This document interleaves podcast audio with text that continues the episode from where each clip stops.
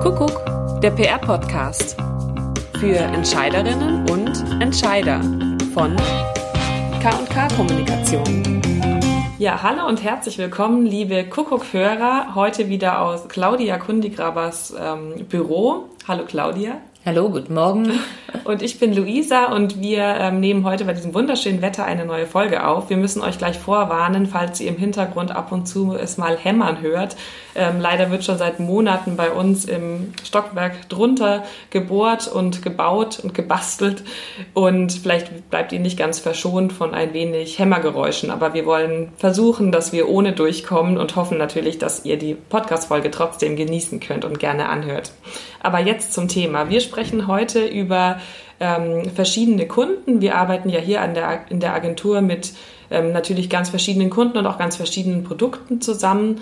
Ähm, zum Beispiel arbeiten für manche Kunden, die eine sehr große Produktpalette haben, andere wiederum haben nur wenige Produkte. Und das ist natürlich dann auch je nachdem ähm, unterschiedlich die Arbeit, die wir leisten müssen und auch die Herausforderungen, die sich dabei stellen, wenn man diese Kunden in die Medien bringen möchte.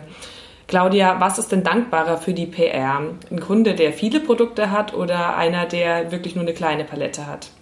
Na gut, je mehr Produkte ich habe, desto mehr Themen kann ich rausziehen, allein über Wirkstoffe, über die Anwendungen, über Themen, die ich darüber hinaus generiere, dass es vielleicht besonders für Kinder geeignet ist oder ich sozusagen noch Hintergrundgeschichten erzähle.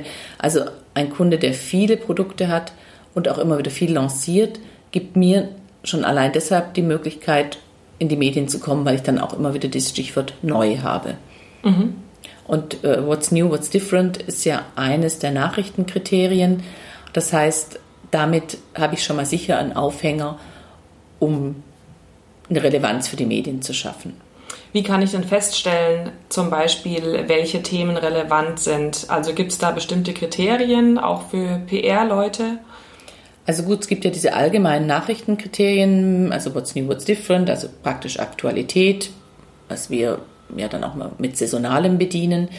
Dann ist so ein Thema sicher Regionalität. Das merken wir ganz stark, wenn wir in der Schweiz ähm, zum Beispiel Schweizer Kunden vorstellen, haben wir da in der Regel sehr viel schneller Erfolg als jetzt in Deutschland mit dem Schweizer Kunden, weil man einfach ähm, als Schweizer Medium gerne natürlich auch Kunden vorstellt, die die eigenen Leser dann auch wieder zuordnen können, eine Region zum Beispiel.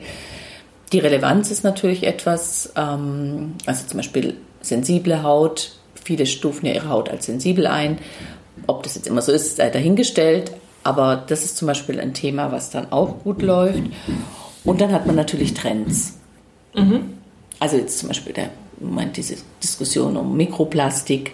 Wenn ich jetzt sagen kann, mein Kunde hat keine Mikroplastik oder hat ein, ähm, eine Verpackung, die einen anderen Ansatz hat, dann ist das auch was, was ich über die über Trends. Also das ist finde ich noch ein bisschen anders wie Aktualität. Also Aktualität könnte man dann vielleicht noch mal unterteilen in ähm, saisonale Themen, die auch immer wiederkehren, wie Valentinstag oder Festivals und dann eben die Aktualität im Sinne von Trends. Und deswegen ist es eben auch so wichtig, viel zu lesen, viel zu beobachten, um diese Trends zu scouten. Und da kann ich mir jetzt vorstellen, dass es natürlich schwierig ist, wenn ich für einen Kunden, der zum Beispiel nur fünf verschiedene Produkte hat, da jetzt dann auch ähm, den zum Beispiel in die, in, für trendige Themen ähm, in die Medien zu bringen weil es dann ja schon ein gewisser, also das, ich habe ja eine höhere Trefferquote, wenn ich mehrere Produkte habe, dann zu sagen, vielleicht diese Anti-Aging-Creme, die passt jetzt gerade zu dem Trendthema total gut und ein, ein, Kunde, der vielleicht sich auf ein bestimmtes Thema fokussiert, der fällt dann vielleicht bei vielen Themen schon von vornherein raus. Ja, das ist richtig. Das ist ja halt die Kunst, praktisch dann mit wenigen Produkten zu schauen, wo finde ich möglichst immer wieder Aufhänger. Also es ist sicher sehr viel schwieriger für einen Kunden zu arbeiten, der wenige Produkte hat. Also wir können ja vielleicht mal an einem Beispiel durchgehen. Also mhm. wir haben jetzt einen Kunden mit auch einer noch geringeren oder kleinen Produktpalette, sieben äh, Ladybell mit Ziegenfrischmolke. Da hat man den großen Vorteil, gut, zum einen ist er auch noch recht neu am Markt. Dann hat man äh, tatsächlich auch einen klaren USP mit der Ziegenfrischmolke, die auch noch nicht so bekannt ist in den Medien. Das heißt, der Kunde ist noch nicht so bekannt, der Wirkstoff ist noch nicht so bekannt.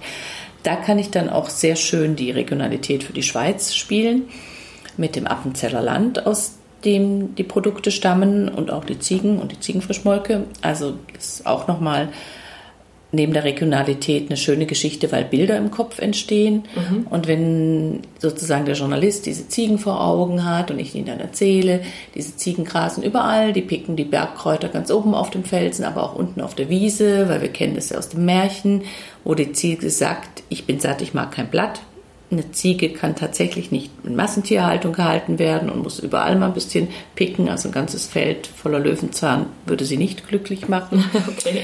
Also so, dass so solche Bilder im Kopf entstehen ähm, und dann bleibt der Kunde schon mal haften. Mhm.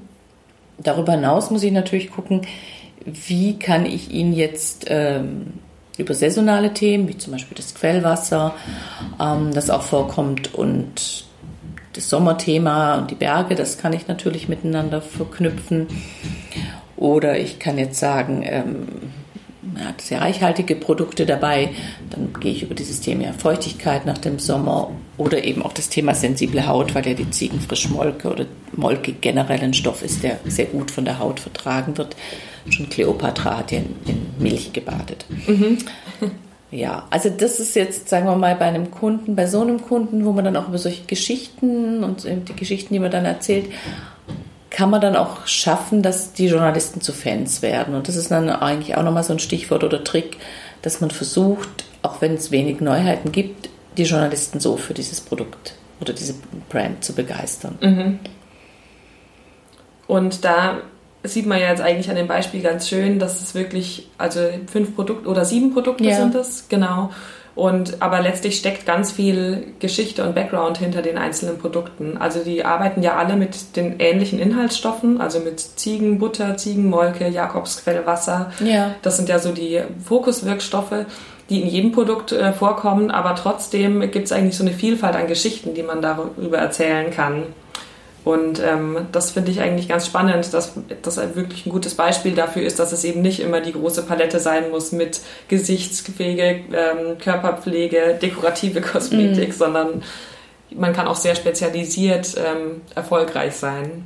Das stimmt und eine gute Geschichte ist natürlich ähm, immer schon mal schön. Entweder sie ist da, die Geschichte, oder man muss sich eben überlegen, was gibt es an dieser Brand, aus, woraus man eine Geschichte stricken kann. Jetzt hast du gerade gesagt, dass man Journalisten ja zu Fans machen kann. Ähm, Gibt es da bestimmte Voraussetzungen? Also muss man zum Beispiel, ist es dafür wichtig, dass man eben auch die Bedürfnisse der einzelnen Journalisten gut kennt? Oder ähm, kann man im Prinzip jeden Journalisten zu einem Fan machen? Nee, das kann man nicht. Also es gibt zum Beispiel dezidierte Vorlieben. Es gibt Leute, die sind wirklich total eingeschworen auf Naturkosmetik. Ja, die wirst du sehr schwer nur von der Hightech-Pflege äh, begeistern können, ja. Mhm. Oder es gibt auch manchmal Gerüche, Düfte, die Einzelnen nicht liegen, ja. Und wo sie sagen, nee, das, das gefällt ihnen nicht, das Produkt. Also da wird, da wird es dann schwierig. Grundsätzlich aber ist es schon so, wenn du solche Geschichten erzählst und auch wenn du persönlich vorbeigehst, und da sind wir wieder bei unserem Mantra, Public Relations and Personal Relations, haben wir an der Stelle ja schon oft gesagt, wenn du die Produkte mitbringst, ausprobierst, zeigst und ihnen auch sozusagen einen Kontext gibst, wo man es einordnen kann an, an Themen, die im Heft vorkommen, dann geht es sicher bei ganz äh, vielen Produkten. Mhm. Wenn man jetzt merkt als Agentur, der Kunde, für den ich äh, PR-Arbeit mache, der ähm, hat sich jetzt seit einer ganzen Weile nicht verändert, es sind dieselben Produkte, es wird schwierig, den in die Medien zu bringen. Ähm, wie gehst du da vor als PR-Beraterin? Also gut, man kann dann versuchen, nochmal nachzubohren und zu schauen, gibt es noch irgendwo einen Experten, den wir noch nicht vorgestellt haben. Oder sage ich, ich bringe überhaupt mal, also wir haben jetzt auch einen Apothekenkunden, da haben wir jetzt die Inhaberin mal als äh, zur Verfügung gestellt für Experteninterviews, weil sie eben auch zum Beispiel zum Thema sensible Haut, zum Thema Haut in Umbruchphasen wie Schwangerschaften, um, Wechseljahre sehr viel zu sagen hat. Das ist dann einfach nochmal ein anderer Ansatz. Mhm. Man kann dann nochmal schauen, kann ich den Verteiler nochmal erweitern? Also gibt es Themen, die dann vielleicht für die Fachpresse relevanter sind oder haben jetzt, äh, könnte ich jetzt doch nochmal einen Aufhänger finden, damit Blogger das Produkt testen. Das ist nochmal eine Möglichkeit. Schwierig wird es halt, wenn du über Jahre für einen Kunden arbeitest, die Produktpalette gleich bleibt, das Packaging gleich bleibt, dann ist man tatsächlich irgendwann mal, ist das Ende der Fahnenstange erreicht, weil ich ja nicht fünfmal hintereinander jedes Mal das gleiche Produkt wieder abbilden kann mhm. als Journalist. Da wird es dann wirklich schwierig und da ist dann auch die Frage, ob PR da noch das richtige Mittel mhm. ist. Ähm, in deiner Antwort kam ja gerade auch ganz gut durch, dass es eben auch noch Sinn macht, mal ähm, noch einen größeren Blick auf das Thema zu werfen und auch zu schauen, wo gibt es noch andere Anknüpfungspunkte und was kann vielleicht die Person, die das Produkt entwickelt hat, was ist denn deren Geschichte und was kann die dazu noch mehr erzählen und dass man dann quasi über Umwege auch wieder das Produkt ähm, in den Vordergrund bringt und ja, somit ähm, auch in den Medien wieder stärker platzieren kann. Ja, man muss im Grunde auch selbst total neugierig bleiben und auch immer wieder versuchen, diesen Perspektivwechsel vorzunehmen und sich zu überlegen, okay, ich sitze, wenn ich jetzt ein Heft machen müsste äh, und das Produkt reinbringen, wie, wie könnte das sein? Mhm. Und man darf natürlich auch nicht vergessen, es gibt ja auch Feedback von den Journalisten. Also wenn die sagen, ach, das passt doch ähm, total gut oder ja, wir hatten jetzt neulich mal so eine Idee, zum Beispiel Tattoo ähm, nimmt, nimmt die Zahl der Tätowierten ja zu. Ähm, dann liest man so einen Trend und überlegt, hm, wer von unseren Kunden hätte eigentlich Produkte, die man gut auch nach, bei einer tätowierten Haut einsetzen kann. Ja. Das ist auch nochmal so. Nochmal ein komplett neuer. Genau, nochmal einfach quergeschüttelt. Ja. Okay. Ähm, das bedeutet ja eigentlich, dass ähm, gibt's keine, es gibt keine schlechten und keine guten Kunden, sondern egal welche, ähm, welche Produkte man bewerben muss, es geht einfach ganz viel um Kreativität und um Inspiration, die man sich selber holt und natürlich um Kommunikation dann auch wieder mit ähm, der Schnittstelle zu den Medien und ähm, diese Neugierde, von der du gesprochen hast. Ich glaube, wenn man damit arbeitet ähm, und wenn man auch mit den, also die, die guten Geschichten mit dem Kunden gemeinsam stricken kann, dann ähm, ist das ja eigentlich die beste Voraussetzung für eine langjährige, gute PR-Arbeit. Nee, auf jeden Fall. Also es gibt wenig, sagen wir mal, Produkte oder Kunden, wo ich sagen würde, da ist PR jetzt kein probates Mittel. Mhm. Ja. Gibt ja. sicher, ähm, auch gerade wenn man viel, jetzt haben wir auch im Bereich der Medizin auch schon erlebt, wenn du eine hohe regulatorische ähm, Hürden hast, und gleichzeitig wenig Produkte und dann noch in einem Land wie der Schweiz oder Österreich wenig Medien, dann ist die Frage, ob du in so einem Fall ähm, mit der PR weit kommst. Mhm. Das wäre jetzt so eine, so eine Konstruktion, wo ich sagen würde, ja, da ist man dann wahrscheinlich mit Endkundenansprache, also dass man die Endkunden über dann Kundenzeitschriften oder Newsletter abholt, ähm, flankiert von Werbung wahrscheinlich besser dran. Mhm. Okay. Aber sonst, wie ihr seht, brechen wir die Lanze für PR-Arbeit und sind natürlich selber auch immer, ähm, freuen uns immer darüber, wenn wir selber neue Geschichten entdecken und erzählen können.